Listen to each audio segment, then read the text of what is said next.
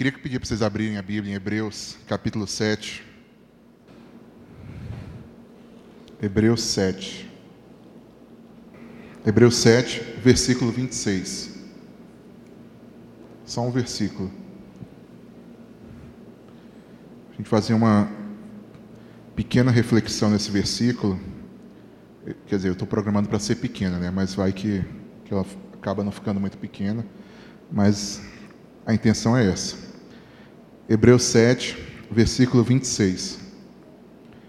É de um sumo sacerdote como este que precisávamos santo, inculpável, puro, separado dos pecadores, exaltado acima dos céus. Essa é a versão da NVI. Na versão Almeida, o texto está assim: Porque nos convinha tal sumo sacerdote, santo, inocente, imaculado, separado dos pecadores, exaltado acima dos céus. Hebreus 7, 26. Aqui ele está falando de Jesus, é claro. E essa pregação, essa mensagem que eu trouxe hoje para vocês, é uma mensagem que eu preparei há um bom tempo atrás. Acho que tem uns dois anos que eu preparei essa mensagem. É, tinham me convidado, até, acho que foi até o pastor Luiz Aire, né, me convidou para pregar no, lá embaixo, quando, quando tem sessão aqui. Né, tem sessão, e o pessoal que não é membro da igreja desce e aí realiza-se um culto lá embaixo. E ele me convidou para isso, né? me convidou para pregar para o pessoal que fica lá embaixo. E, e eu preparei essa pregação, né? passei a semana inteira preparando essa pregação. E aí, quando chegou no sábado, tinha alguma coisa nela que eu não sentia muita vontade de pregar ela. Né? E aí eu fui, preparei outra pregação, né, em cima da hora, no sábado. E aí eu cheguei no domingo, e levei as duas pregações, né, e, e na hora eu fui decidir pela outra. Né, e aí preguei a outra e tal, beleza, e aí essa pregação ficou guardada né, por esses dois anos. Esse texto aqui de Hebreus, baseado nesse texto de Hebreus. E aí eu, preparando a mensagem para hoje, tinha passado a semana inteira pensando em outro assunto também. Né? Fiquei a semana inteira pensando em outro assunto e tal, já estava tudo pronto, texto escolhido, os pontos já preparados, bonitinhos e tal. E aí eu encontrei esse texto de novo. E aí me veio, né, que na verdade deveria ser essa a pregação de hoje. E eu me lembrei um dos motivos que que me levou a não pregar ela naquela época. E foram motivos, acho que bem humanos, talvez. Né? Quando eu olhei ela, eu pensei assim: poxa, essa pregação é muito legal, mas eu acho que o pessoal vai reclamar, não, não, ninguém vai colocar em prática ela. É uma pregação que não tem muita prática, tem muita falação e não tem muita prática, as pessoas vão ficar meio chateadas, né? vão ficar meio decepcionadas. E é um motivo meio. Achei um, agora pensando, olhando para trás, assim, poxa, que motivo menor, que motivo bobo esse. E eu estava vendo o, o vídeo que a, a galera. A gente tá, de vez em quando a gente entra no Orkut, né? E estava vendo os vídeos que o pessoal colocou, adicionou, uma galera adicionou outros vídeos essa semana e tal. E eles adicionaram uns vídeos lá, e aí um deles, o pregador, falava que um grande motivo das pessoas não viverem uma vida santa, um grande motivo das pessoas não viverem a vida como Deus propõe para as pessoas, um desses motivos é que as pessoas não conseguem enxergar Jesus como ele deveria ser enxergado. As pessoas enxergam Jesus como uma coisa menor, como alguém menor do que ele realmente é. E essa mensagem, o motivo dessa mensagem era esse. Essa mensagem só falava de Jesus. E aí eu fiquei pensando, pô, como é que eu deixei para trás uma mensagem que só falava de Jesus, né? Como é que a gente pode às vezes desprezar uma mensagem que passa 40 minutos falando de Jesus? E foi mais ou menos o que aconteceu. E aí eu peguei essa mensagem de novo, dei uma reformulada, né, dei uma mudada um pouquinho em algumas coisas, mas resolvi trazer ela hoje. E ela é sobre isso, ela é sobre Jesus. Assim como esse versículo sozinho, né, esse versículo solto aqui é sobre Jesus, e depois vocês podem ler o contexto, essa mensagem é sobre o nosso Salvador.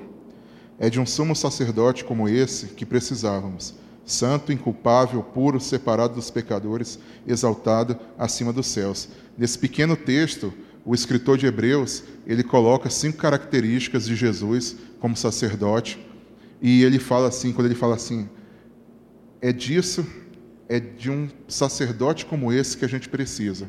Né? Eu imagino ele falando assim, era disso que a gente precisava. Talvez um cara que viveu a vida inteira procurando uma salvação, talvez um cara que viveu a vida inteira procurando é, um sentido na vida, e aí ele encontra Jesus e ele fala assim: é disso que eu estava precisando, é disso que vocês estão precisando, é disso que a igreja está precisando, de um sacerdote como esse.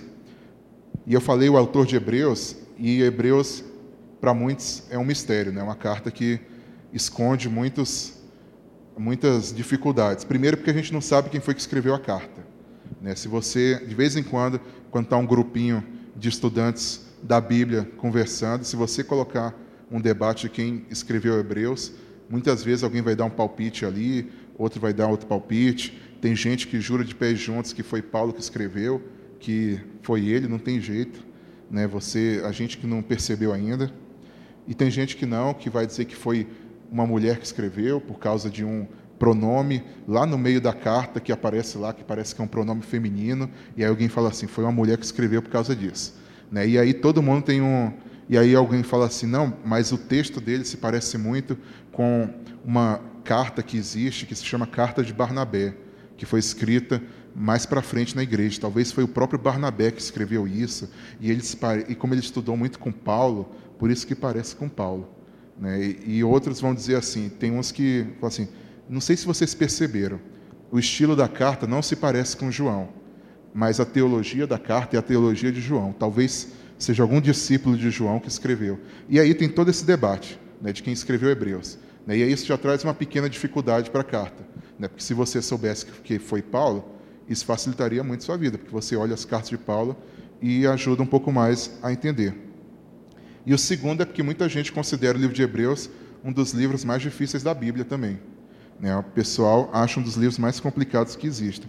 E aí tem uma coisa interessante, se você for ler em Hebreus 5, no versículo 11, que o autor vai falar o seguinte: é, Quanto a isso, temos muito que dizer, coisas difíceis de explicar, porque vocês se tornaram lentos para aprender. Embora a essa altura já devessem ser mestres, vocês precisam de alguém que lhes ensine, lhes ensine novamente os princípios elementares da palavra de Deus. E aí a gente olha essa carta de Hebreus aqui e acha um dos textos mais difíceis da Bíblia, e aí o autor fala para os seus ouvintes, para os seus leitores, ele fala assim: Olha, como vocês estão meio devagar para aprender, como vocês estão com certa dificuldade no aprendizado, né, como vocês não cresceram como vocês deveriam, eu estou ensinando só umas coisinhas básicas aqui para vocês. Né? Estou ensinando uns princípios elementares para vocês. E aí a gente olha para essa carta assim e parece que é uma das cartas mais difíceis da Bíblia, né? É uma coisa para a gente pensar, né? Como é que a gente está levando o nosso estudo da Bíblia? Como é que a gente está levando o nosso conhecimento de Deus? Né? O quanto que a gente está se dedicando a entender a palavra de Deus? Uma carta que no primeiro século era considerada uma carta fácil, um princípio elementar, hoje é considerado um dos textos mais difíceis da Bíblia. E o livro de Hebreus, se você quiser entender ele, a mensagem básica dele é a seguinte: ele está querendo falar que Jesus é superior a tudo que aconteceu no Antigo Testamento. É basicamente isso que ele quer dizer. A mensagem da carta é essa. Provavelmente, as pessoas que estavam lendo essa carta eram judeus convertidos ao cristianismo, e aí eles estavam passando por perseguição, estavam passando por dificuldade, e aí o autor, ele resolve escrever uma carta, e alguns vão dizer que isso na verdade é um sermão que foi escrito, né? Um sermão que foi escrito no papel. E ele escreve isso para falarem para eles, olha só. E aí eles, eles sendo perseguidos, né? E eles começam a cair na tentação de querer voltar a viver a vida que eles tinham na antiga aliança, né? querer voltar a viver uma vida no judaísmo. E aí ele escreve essa carta para falar para eles: olha, vocês não podem fazer isso, porque o que vocês têm conhecimento agora, aqui, vocês que estão em Cristo, vocês que conheceram Jesus, vocês que fazem parte né, da igreja, vocês estão vivendo algo muito maior. Então a mensagem da carta é essa. Ele quer falar da superioridade é, de Jesus Cristo comparado com toda a estrutura que existia no Velho Testamento. Ele não está menosprezando, ele está dizendo que o Velho Testamento era ruim e que não serve para nada. Ele está falando assim: olha, aquilo ali era uma sombra do que iria acontecer.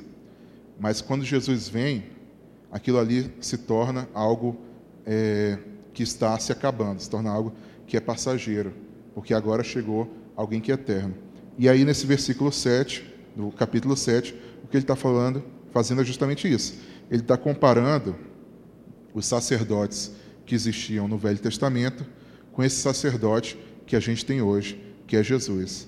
E ele fala: olha, aquele sacerdote que existia no Velho Testamento, ele foi muito bom para Israel, mas ele não era tão bom quanto esse sacerdote que nós temos agora. Porque esse sacerdote que nós temos agora é isso que nós precisamos. É disso que nós estamos precisando. É um sacerdote desse que nós estamos precisando, porque ele é santo, é inculpável, é puro, é separado dos pecadores e está exaltado acima dos céus. E eu queria rapidamente falar um pouquinho sobre essas cinco características que ele fala a respeito de Jesus. E eu queria realmente que você, ao escutar essa pregação, não ficasse prestando atenção em outras coisas, não ficasse pensando em outras coisas. O objetivo dessa pregação é nós falarmos de Jesus. O assunto dessa pregação é Jesus. E esse é o motivo da igreja existir, é Jesus. E se realmente você veio aqui para ouvir o seu amigo, para ouvir o seu colega, para ouvir o seu irmão, e não para ouvir falar de Jesus, eu realmente peço que você repense isso.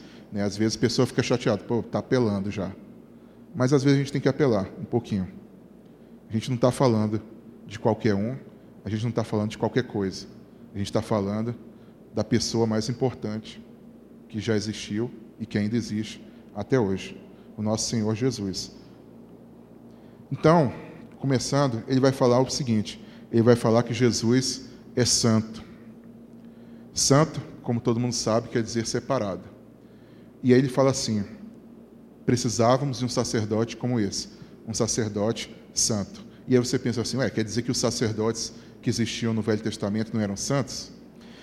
Êxodo 28, 36 vai dizer que esses sacerdotes usavam uma tiara na cabeça, alguma coisa na cabeça, e aí vinha escrito santidade ao Senhor, ou então vinha escrito consagrado ao Senhor. Né? Vai depender da sua tradução. O que, que ele está dizendo? Está dizendo assim: ó, esse cara aqui, esse homem aqui, ele é santo. Esse homem aqui, ele é separado é, para Deus.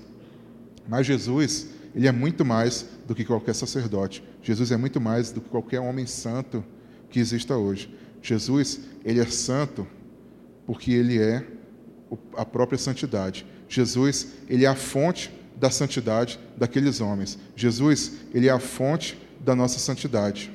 Enquanto a gente pode viver uma vida de santidade, enquanto a gente pode trabalhar e se esforçar e ler a Bíblia e tudo mais, e aí alcançar alguma coisa próximo da santidade que Deus espera de nós, ainda assim, a nossa santidade, ela vem de Cristo. Nós precisamos de Cristo, nós precisamos de Deus para ser santo. Mas Jesus, ao contrário desses sacerdotes, Jesus, ele é o próprio santo de Deus. Marcos 1:24 ele será ele é chamado de o santo de Deus. João 6:69 ele é chamado de o santo de Deus. Em Atos ele é chamado de o santo de Deus. Ele não é simplesmente um santo. Né? Ele não é simplesmente um homem santo. Ele é o santo. Por isso que Paulo vai dizer em 1 Coríntios que Jesus se tornou para nós santificação. Ele não é simplesmente uma pessoa separada para Deus. Ele é o próprio Deus separado de tudo aquilo que foi criado. Ele é a fonte de santidade. Ele, diferente dos antigos sacerdotes, ele pode se colocar diante de Deus e não temer a santidade de Deus. Eu não sei quantos de vocês leem o Antigo Testamento, quantos de vocês acompanham e, e gastam tempo estudando o Antigo Testamento, né, e alguns acham que é cansativo, alguns acham que é inútil. Né? Na verdade, é você que ainda não, não percebeu o valor que o Velho Testamento tem para a gente. Né? A verdade é que você está muito mais interessado, talvez, em uma coisa fácil, alguma coisa que seja fácil de digerir, do que realmente pensar nas coisas de Deus. Mas quem estuda o Velho Testamento, quem muitas vezes é, lê esses textos, ele percebe que toda vez que existia um sacerdote, ou um profeta, ou um rei, um líder do povo de Deus, ele não conseguia se colocar diante de Deus é, sem ser consumido, ou sem cair por terra, ou sem temer. Isaías coloca-se, ele tem uma visão diante de Deus em Isaías 6, e aí ele teme, ele fala assim: Eu estou condenado, eu vou, é, eu vou morrer, porque eu estou diante de Deus. O próprio Moisés pede para se ver, se colocar diante de Deus, e aí Deus fala assim: Olha, se você se colocar diante de mim, você não vai aguentar, você não vai suportar. E esses homens é, eram homens santos, eram homens que guiavam o povo de Deus, eram homens que cuidavam do povo de Deus, mas eles não podiam se colocar diante de Deus sem sofrer alguma coisa. E aí o autor de Hebreus ele olha assim e vê assim: poxa, mas Jesus, o nosso Salvador, o nosso sacerdote, ele pode se colocar diante de Deus. Ele se coloca diante de Deus. Ele está na presença de Deus e está intercedendo por nós. Ele está na presença de Deus, ele está ministrando por nós. E ele fala: realmente era disso que o povo de Deus estava precisando. De um líder que se coloca diante de Deus o tempo todo. De um Salvador que está o tempo todo diante de Deus, intercedendo, cuidando e protegendo pelo povo dele. E muitas vezes a gente cai na tentação de se esquecer disso. Né? Muitas vezes a gente se torna dependente de algum homem, de alguma pessoa, de algum santo, até de uma pessoa santa. Né? A gente se esquece que Jesus é o nosso mediador entre Deus. Não estou falando, não estou criticando você pedir para uma pessoa orar por você. Isso é uma coisa correta, é uma coisa bíblica, é uma coisa que acontece. Você pede, pô, ora para mim aí, pô, cuida de mim aí, poxa, dá para você dedicar um tempo para mim nas suas orações? Mas a gente pode, às vezes, cair no erro de se tornar dependente de uma pessoa, de se tornar dependente de alguém, de transformar uma pessoa que, às vezes, nem imagina, transformar essa pessoa no mediador entre a gente e Deus. E isso não é uma atitude saudável. Né? Isso é uma atitude completamente errada. Se você se tornar dependente de uma pessoa. Você deve, claro, você pode ter intercessores por você, mas você não pode nunca se esquecer que você tem um intercessor 24 horas, pela eternidade, diante de Deus. Você tem um sacerdote que é santo, colocado, disposto a estar sempre na presença de Deus. A segunda característica que o autor fala aqui a respeito de Jesus é que ele é inculpável, ou que ele é inocente, dependendo da sua versão. Essa palavra inocente ou inculpável, né, inocente pode passar uma ideia de ingênuo, de infantil, mas a NVI pegou o sentido correto, né, inculpável. Quer dizer o quê? Quer dizer que Jesus, diante de Deus, diante da lei de Deus, ele não tem nenhuma culpa, é, nenhuma, nenhum pecado, nenhuma falha, nada que Deus, nada que alguém possa acusá-lo. Jesus, se fosse colocado num tribunal, ele não seria considerado culpado. Ele não seria considerado alguém com crimes. Ele não sofreria nenhuma pena. Os sacerdotes da antiga aliança, eles não tinham isso. Né? Eu não sei se vocês sabem, mas quando o sacerdote entrava no lugar santíssimo, no tabernáculo ou no templo, né, ele ia ministrar lá, e aí ele entrava, ele ia com uma cordinha no pé. Acho que vocês já ouviram falar nisso. Né, o cara ia ministrar no lugar santíssimo, no lugar que seria o lugar mais santo, em que ele estaria mais próximo de Deus, ele ia com a cordinha no pé. Por quê? Porque se ele chegasse lá e ele tivesse alguma culpa, se ele tivesse algum pecado, ele morria na hora sofria uma condenação na hora. Ele era considerado culpado. E aí o cara morria lá dentro. Aí para que serve a cordinha? Para puxar o cara de volta. Né?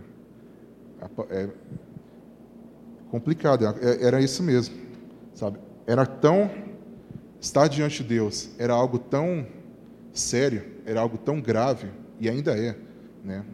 É porque a gente não se dá conta disso. Mas estar diante de Deus é algo tão grave, é algo tão sério, que o cara, se ele tivesse alguma culpa no cartório ali, morria e, beleza, puxa a corda, chama outra aí, vamos ver se, se agora dá certo. E aí imagina a situação do povo de Deus. Imagina a situação de você falar assim: é agora, é o momento da ministração, é o momento em que da expiação em que Deus vai perdoar os nossos pecados, e nós estamos aqui no meio do culto, e aí agora o momento mais era como se fosse assim o um momento mais alto, assim, o, o auge do culto do povo de Deus, de Israel. E aí está naquele momento lá glorioso, e aí pum, o sacerdote morre. Imagina a tensão. Né? Imagina todo ano você no meio do culto com medo de que o principal ministrador morra ali. Imagina você todo todo intervalo 7 ter o risco de alguém morrer aqui na frente, né? Imagina, como é que você vai cultuar desse jeito? Né? E aí o autor de Hebreus ele fala assim, olha, Jesus, com Jesus a gente não tem esse problema. Com Jesus, ele está o tempo todo lá. Jesus, ele não tem culpa no cartório. Jesus, ele não tem condenação sobre ele. Jesus, ele recebeu uma punição, realmente. Ele recebeu, ele morreu, realmente. Mas ele não morreu porque ele era culpado dos crimes dele. Ele morreu porque ele levou a nossa culpa. E por causa disso, ele está o tempo todo diante de Deus e não sofre mais é, qualquer punição da parte de Deus.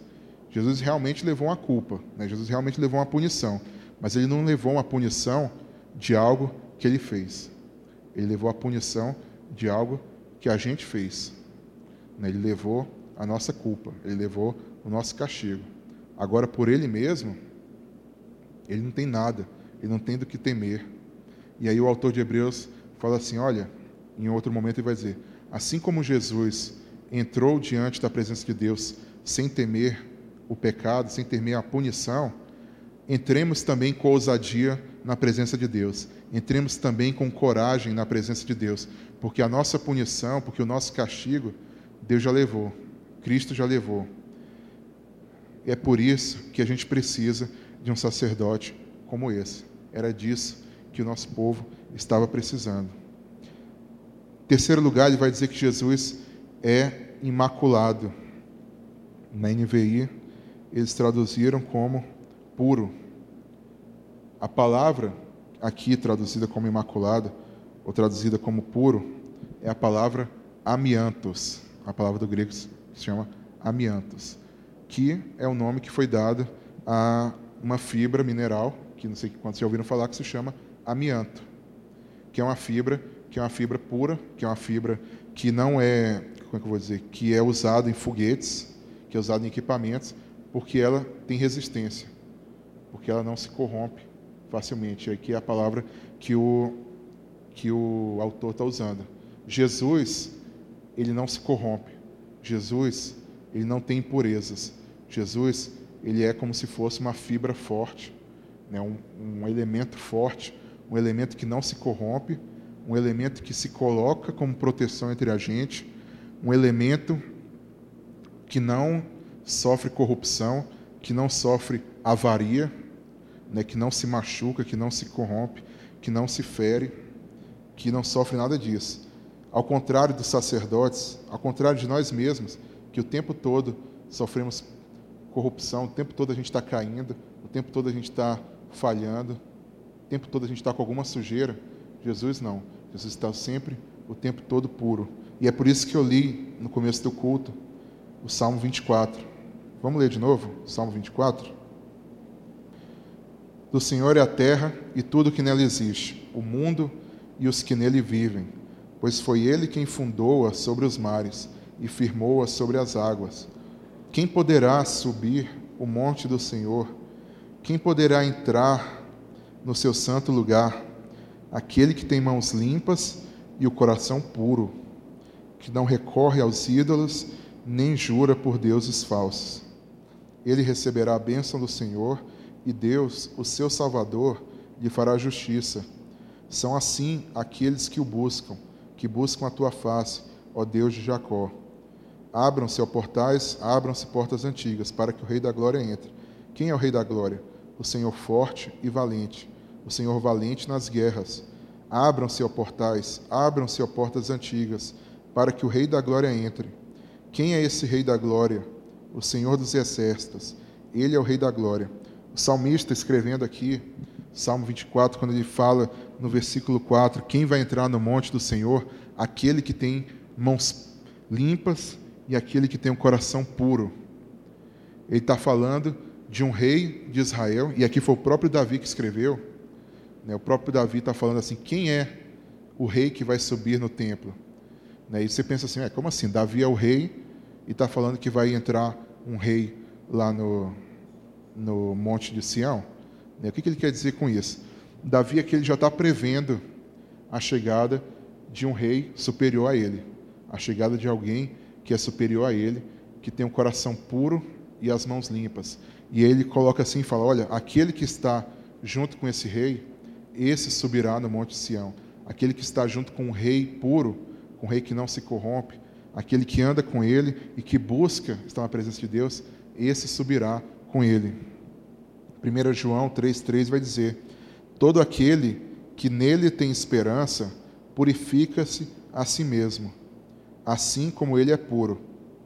E Hebreus 1,3 fala: Havendo feito por si mesmo a purificação dos nossos pecados, assentou-se à destra da majestade nas alturas. O que o autor de Hebreus está falando e o que João está falando aqui, olha, aquele que tem confiança em Deus, aquele que tem confiança nesse sacerdote puro, esse é purificado também esse é considerado como amianto. Esse é considerado como alguém que não se corrompe. Ainda que seja alguém que muitas vezes cai em pecado, quando você se coloca na presença desse rei, quando você se coloca na presença desse sacerdote, você é purificado. Você pode subir nesse monte Sião. Porque ele é santo, porque ele é puro, porque ele é imaculado. Ele é aquele que está te representando, ele é aquele que está guardando você. Quando Deus olha para você, Ele vê aquele que está te representando. Ele vê aquele que tá, que se colocou em seu lugar. E aí ele vê assim: esse sacerdote é puro. Esse intercessor dele é puro. Pode subir. Você pode subir aqui no Monte Sião. Você pode fazer parte dessa, como eu falei no começo, você pode fazer parte dessa procissão vitoriosa, desse grupo vitorioso que está subindo no meu templo.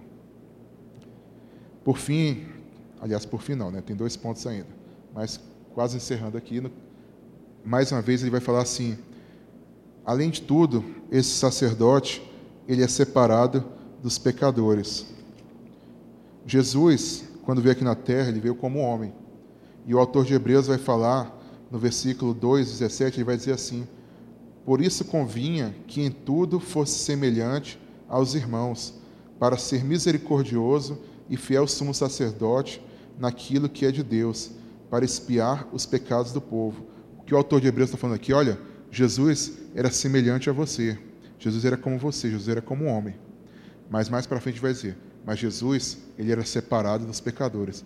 Jesus, ele não era um pecador. Só que ele também vai dizer em Hebreus 4,15 o seguinte: Não temos um sumo sacerdote que não possa compadecer-se das nossas fraquezas, porém um que, como nós, em tudo foi tentado, mas sem pecado. O que ele está falando é o seguinte: olha, Jesus, ele é como você. Jesus, ele é um homem como você. Jesus é semelhante a você, ele é da forma como você é. E aí você pensa assim: ah, mas ele é Deus. É muito fácil para ele, muito tranquilo para ele viver aqui na terra. E ele vai falar o seguinte, no capítulo 4. Nós não temos um sumo sacerdote que não pode se compadecer das nossas fraquezas. Ele está falando assim: olha, Jesus, ele não é alguém que não está entendendo o que está acontecendo com você. Jesus, ele não é um sacerdote que não sabe o que é tentação, ele não é um sacerdote que não sabe o que é sentir na pele o que é ser homem. Porque ele é alguém como um de nós, que em tudo foi tentado, mas ele ficou, mas ele é sem pecado. Jesus, ele é separado dos pecadores. Não porque ele é, viveu uma vida distante de todo mundo, mas porque ele sofreu tentação como todo mundo sofreu, mas ele saiu vitorioso dessa. Ele saiu vencedor nessa. E ao mesmo tempo em que ele pode te dar confiança, ao mesmo tempo que ele pode te dar é, certeza de que ele está o tempo todo diante de Deus, ao mesmo tempo ele pode te dar força, porque ele sofreu como você sofreu. Ele foi tentado como você foi tentado. Ele passou por dificuldades como você passou por dificuldades. É, tem até uma música do, do Sérgio Pimenta, não sei se tu lembra, Davi, que até tu fez solo, que ele fala: só quem sofreu pode avaliar quem sofreu, pode, pode se identificar, pode ter o mesmo sentir. E aí tem, tem muito mais, né? Só quem sofreu tem palavras de puro mel e tal. E é uma música que o Sérgio Pimenta escreveu falando a respeito de Jesus como homem. E é uma música que ele, ele escreveu falando de como nós podemos é, ter Jesus como ajuda em dificuldades. É, muitas vezes, quando a gente está passando por tentação, a nossa primeira, se não cair, né? Se você não cair, a sua primeira, a sua segunda reação é você procurar um amigo o mais rápido possível, né? Ou então um pastor, ou então alguém que você tenha confiança, e falar assim, pô, cara, estou numa dificuldade, Deus está me tentando e tal. E aí, muitas vezes, por a gente não ter uma visão correta de Jesus, a gente não recorre a Jesus.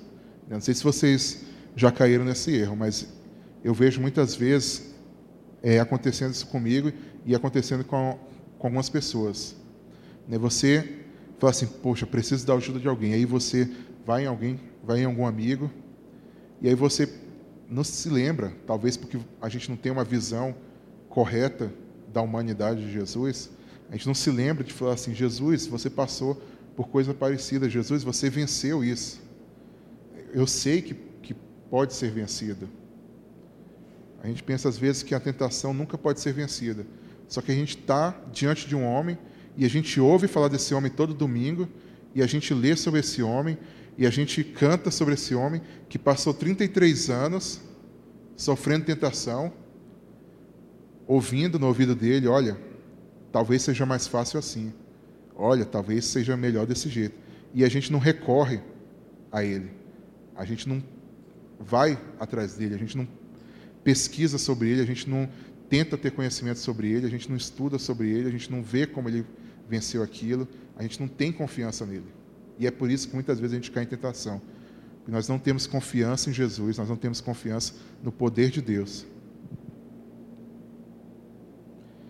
Jesus passou a sua vida inteira, talvez ele não tenha sofrido uma tentação, é, ele não sofreu uma tentação interior, como a gente sofreu, sofre, mas ele sofreu o tempo todo uma tentação de falar assim: olha, esse seu caminho aí, esse seu caminho é muito complicado. Por que, que você não assume logo o papel de rei de judeu? Imagina Jesus diante de uma multidão e a multidão falando assim: Olha, assume aí, Jesus, Coloca-se como rei sobre nós, nós vamos apoiar você, Jesus. Transforma-se no nosso rei, Jesus. Assume o poder aqui em Israel. Vamos nos, vamos nos revoltar contra os romanos. E aí Jesus pensa assim: mas não é assim que eu vou vencer o Império Romano. Não é assim que se vence um império humano. Não é dessa forma que se vence. E aí Jesus, naquela sua, na sua no seu jejum no deserto, e ele se consagrando a Deus, ele se colocando diante de Deus e se preparando para a grande missão dele. E aí vem o diabo e fala assim: Olha, por que, que você não transforma essas pedras em pães? E se você for parar a pensar, é pecado você comer um pedaço de pão, você está morrendo de fome. Pô, pega um pão e come. Né? Simples. Resolve todos os seus problemas. Não é um pecado em si mesmo você comer um pedaço de pão, mas naquele momento não era aquilo que Jesus tinha que fazer. E aí o diabo coloca aquilo diante dele e ele fala assim: não, não é o momento de eu fazer isso. Não é agora. Vai ter uma hora que eu vou comer, mas não é esse o momento. E aí imagina 33 anos, né? Imagina uma semana você vencer todas as tentações. Imagina você com a tentação um ano. Imagina assim, vou passar um ano sem pecar. Você não vai, parece que você não vai conseguir, mas aí Jesus passa 33 anos sofrendo isso, né, sofrendo o tempo todo. Assume aí a liderança do povo, coloca-se como rei, faz um milagrezinho aí para aumentar a sua popularidade. Não vai para a cruz, não, não precisa ir para a cruz. Você pode ser rei dos judeus de outro jeito. Você pode vencer o Império Romano de outra forma. Você pode fazer isso de forma diferente. Larga esses discípulos. Para que você precisa de 12 caras que não entendem nada? Por que, você está com esse Pedro? Por que, você está com esse Mateus, cara cobrador de impostos? O que você está fazendo com esse cara? E aí, 33 anos, vivendo com isso. E aí você, numa tentação, você não recorre a Jesus. Você não se lembra de Jesus como aquele que passou por tantas tentações, como aquele que passou por tantas dificuldades. Você só vai vencer a sua tentação se você recorrer primeiro a Jesus. Porque ele é um sacerdote que se coloca o tempo todo pronto para te escutar. Ele é um sacerdote que se coloca o tempo todo pronto para te receber. E mais do que isso, ele é um sacerdote que entende aquilo que você está passando. Ele é um sacerdote que sabe o que é viver na pele uma tentação, o que é viver na pele uma luta, o que é passar tanto tempo ouvindo no ouvido para fazer as coisas diferentes do que Deus propõe. E por fim, o autor fala que Jesus foi exaltado acima dos céus. E no grego, em português a gente não pode perceber isso muito bem, mas existe uma, uma diferença é, nesses dois verbos aqui, no separado dos pecadores e no exaltado é, acima dos céus. Em português é a mesma coisa, né? Você vê aqui no particípio, parece que é a mesma coisa e tal, quer dizer a mesma coisa, que aconteceu isso no passado e pronto. E aí no grego, ele é o seguinte, é, o separado dos pecadores, ele está falando assim, ó, Jesus foi separado dos pecadores e continua separado dos pecadores. Ele ainda é separado dos pecadores. E o exaltado, ele está falando assim: Jesus foi exaltado nos céus e pronto, foi exaltado. Definitivamente, ele está lá no céu. Ele não precisa ser exaltado de novo, ele não vai ser exaltado no céu de novo, não vai acontecer mais como aconteceu. Ele já foi exaltado nos céus, ele já reina nos céus, ele já tem o domínio sobre todas as nações. Essa expressão exaltado no Novo Testamento quer dizer isso. Quer dizer que Jesus ele tem um domínio sobre todas as nações. Jesus ele está colocado no maior posto que existe. Quando ele fala em Mateus 28, 18, que ele recebeu toda a autoridade, ele está falando isso. Eu fui exaltado. Eu estou acima da terra. Eu estou sobre todos os povos. Quando Paulo fala em Filipenses 2,9 que Jesus recebeu um nome acima de todos os nomes, ele está falando isso. Jesus está exaltado acima de todo mundo. Jesus está sobre todo mundo. E aí, quando o autor de Hebreus fala isso, Jesus foi exaltado, ele fala assim: acabou.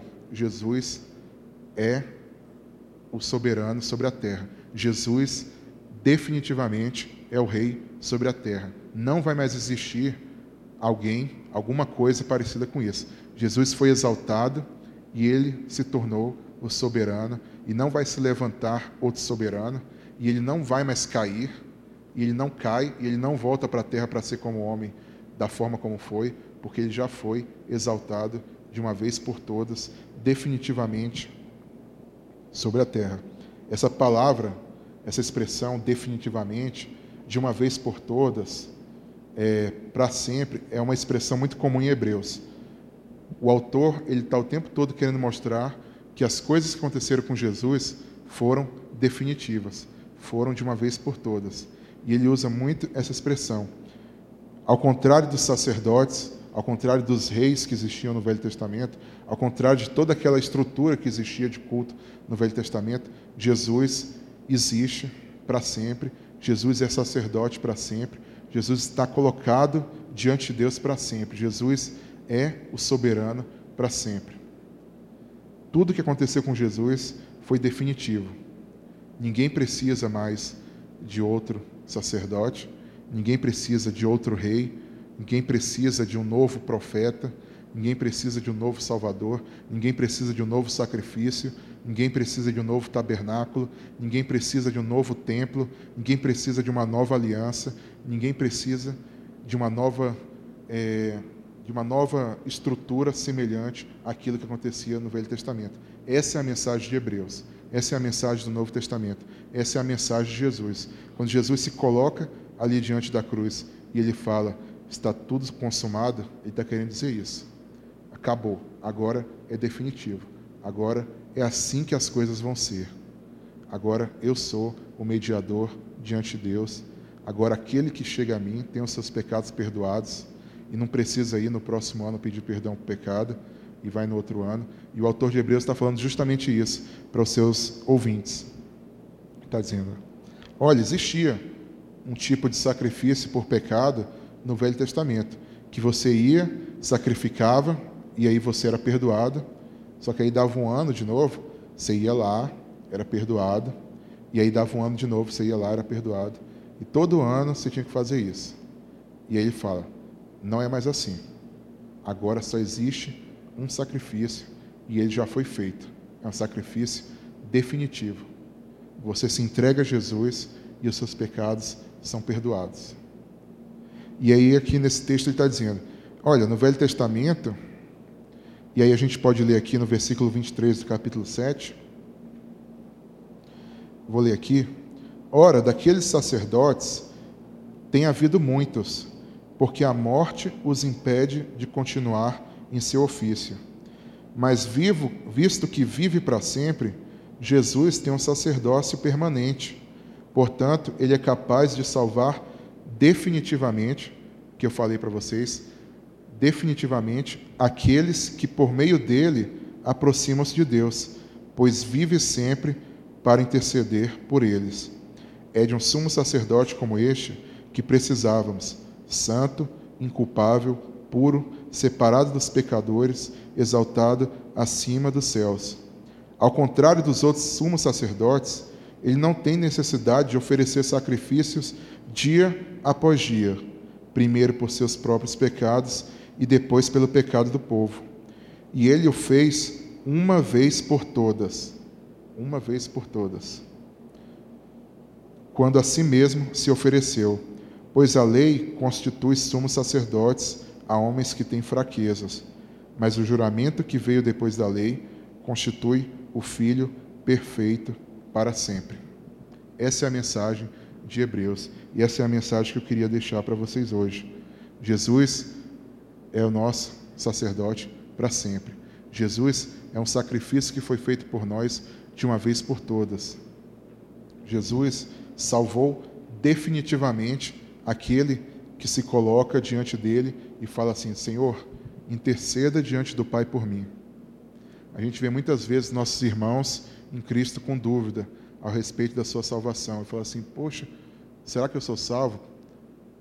Será que Deus vai me perdoar dessa? E aí o autor de Hebreus está justamente com esse problema diante dele. E ele está falando assim: olha, você, tá, você pode sair dessa. Você, tá diante, você tem diante de você um sumo sacerdote eterno. Você tem diante de você um sumo sacerdote que intercede 24 horas diante de Deus. Você tem um sacerdote que está o tempo todo disposto a perdoar os seus pecados. Você tem um sacrifício que foi feito para sempre pelos seus pecados, definitivamente pelos seus pecados. Você tem um filho de Deus diante de Deus intercedendo por você. Você não precisa ter dúvida disso. Você não precisa ter dificuldade com isso. Coloque-se diante de Jesus e entenda: Jesus é o seu sumo sacerdote. Ele é santo e ele é a origem da santidade. Ele é puro, ele é a origem da pureza. Ele é imaculado, ele é inculpável e, além de tudo, ele tira a culpa dos outros.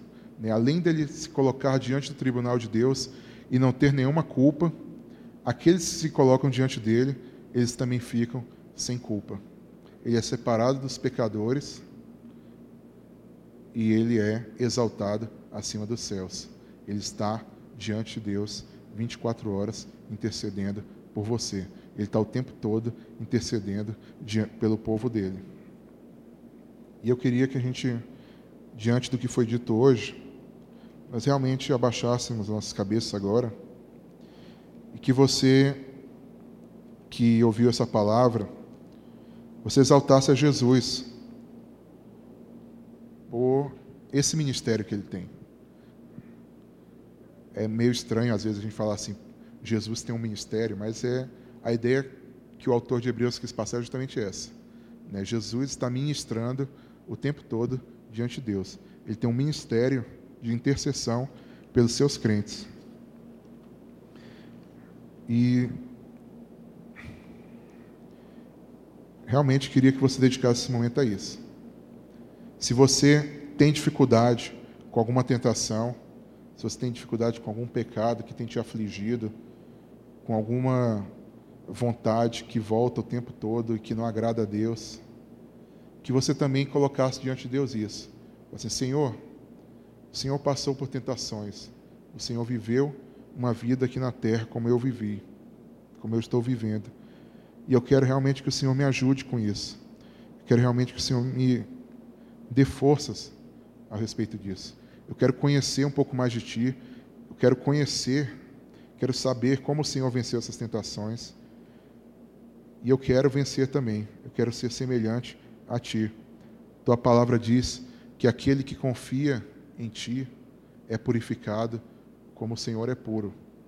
E eu quero também isso para mim. E por fim, se você também muitas vezes tem dúvida a respeito da sua salvação, você tem dúvida a respeito da sua vida espiritual, e talvez você olhe para Deus e pense assim: Deus, como é que você pode aceitar uma pessoa como eu? E que você realmente peça segurança para Deus por isso.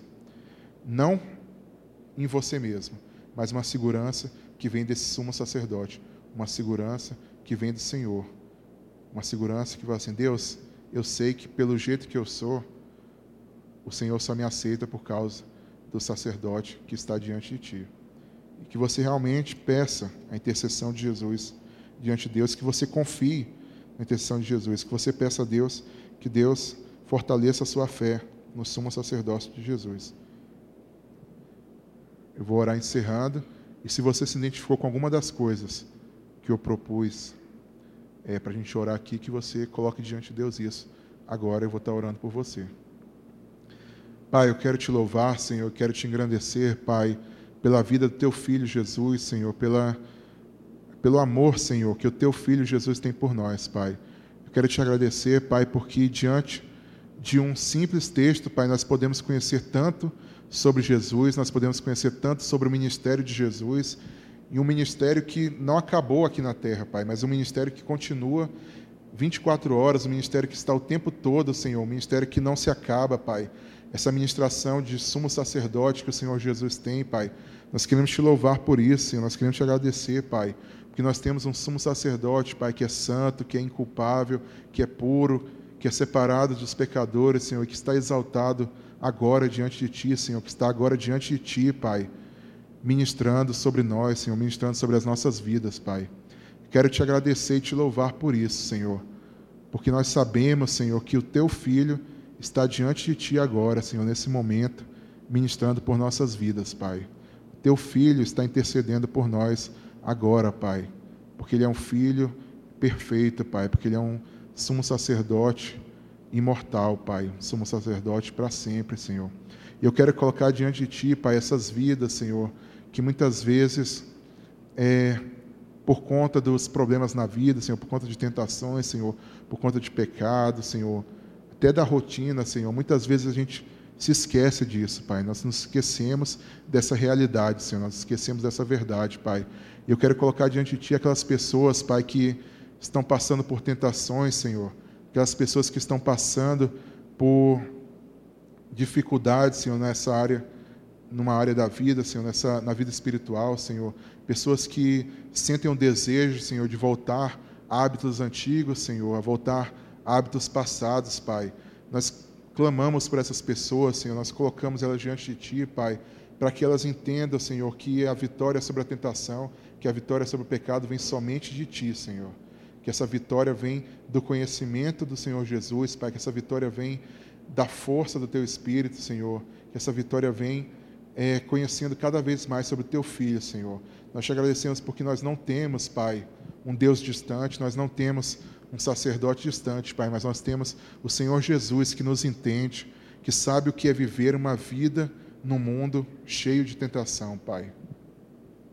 Quero te pedir também, Senhor, para aquelas pessoas que muitas vezes duvidam, Senhor, da própria salvação, aquelas pessoas que não entendem a própria salvação, Pai, e que muitas vezes temem que os seus pecados tenham criado uma barreira eterna diante do Senhor, Pai. Mas nós sabemos, Pai, que o coração arrependido, Senhor, nós sabemos que o crente que confessa os seus pecados, o crente que lamenta pelos seus pecados, o crente que sabe que errou, Pai, o crente que se coloca diante de Ti, Pai, esse crente tem os seus pecados perdoados, Pai. Esse crente tem um sumo sacerdote, um advogado o tempo todo diante de Ti, Pai. Que os nossos pecados, Senhor, sejam motivo de tristeza, sim, Senhor, mas que eles não sejam motivo de afastamento de Ti, Senhor, mas que eles sejam é, confessados, Senhor, que, e que essa confissão nos aproxime cada vez mais de Ti, Pai. Senhor, não deixe que a nossa fé, Pai, se baseie nos nossos atos, mas que a nossa fé se baseie na tua bondade, na tua intercessão, né, no teu filho Jesus, Pai. Que a nossa fé se baseie no sacrifício definitivo, que a nossa vida espiritual se baseie no sacerdote que existe para sempre e que o nosso louvor, Pai, se baseie somente na tua palavra, Senhor, na tua bondade. É por essas vidas que eu coloco diante de ti, Pai, e pela juventude também eu oro, Pai. E mais uma vez te agradeço pela tua bondade por nossas vidas, Senhor. Em nome de Jesus, amém.